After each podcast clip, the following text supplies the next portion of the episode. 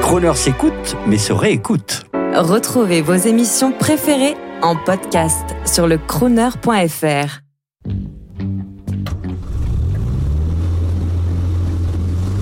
Prestige, automobile et collection.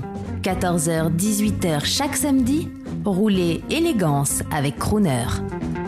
Bonjour, euh, je m'appelle Hervé Poulain, je suis commissaire-priseur et à ce titre, vous imaginez le plaisir que je prends ici à Chantilly. Il y a euh, la réunion de, tout ce que l'on fait de, beau. Et puis je vois aussi par les concept cars, par tout ça, que l'ouverture d'esprit, n'est-ce pas? On est tellement loin des rassemblements que j'ai connu à l'origine, où l'on parlait même de teuf teuf. Vous voyez, tout ça est bien loin, et où quelques originaux osaient sortir de leur grange des voitures euh, qui faisaient rire tout le monde.